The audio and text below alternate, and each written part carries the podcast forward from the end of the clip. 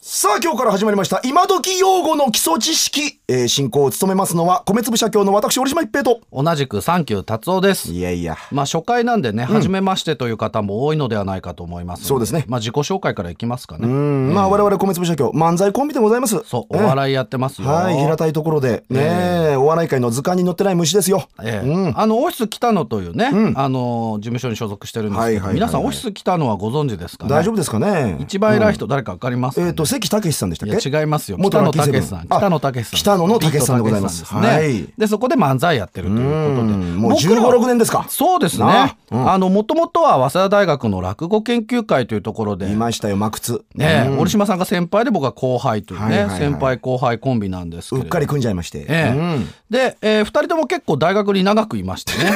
ええうんいたな、はいねえ私は7年行って中退というね僕はあの、修士と博士行って、計14年大学に14いましたか年らリ。スナーの皆さん14年だったら14年猫なら死んでますそうですよねえもうね本当にまあでまあ一応専門が日本語学ということなんでね、まあ、あの言葉に関していろいろ研究したりとか、あと僕は辞書マニアだったりとかもするんでねそうね本も出してますからね、はい。で折島さんも本がもうとにかく大好き。い、やいやいやいや活字中毒者ですから、そうなんですよ。なのでおね、まあそんな二人によって、こう今時の用語をビシッと解説していこうと。やっちゃうの、ええ番組なんですおねこがましくもそうなんですよねえまああのその今時用語なんですけどね、最近あのニュースとかネットあるいはあの若い人たちの間で交わされる会話によく出てくるんだけれども意味が今一つわからないという言葉まあまあまああるじゃないですかすげえありますよね。うん折島さんとかも特にそうでしょそうだもん、俺なんか1分1秒ごとになるからねそう なんこでれすニよッチな感じとか言われてもいまだに把握できてないからニッチとかわかんないですコンプライアンスがとか言われても全然わかんないわかんないね 200GT とか言われてもわかんないからそれはちょっと前でしょ、随うん分ね。まあまあまあうんまあそういうのをコンパクトに解説していこうというのがこの今時用語の基礎知識なわけでございます。なるほどね。若者言葉、ネットはいはい用語、はい専門用語ね。そういうことなるほどそういうことあれ折島さん今う日髪の毛よさのってませんかちょっと。え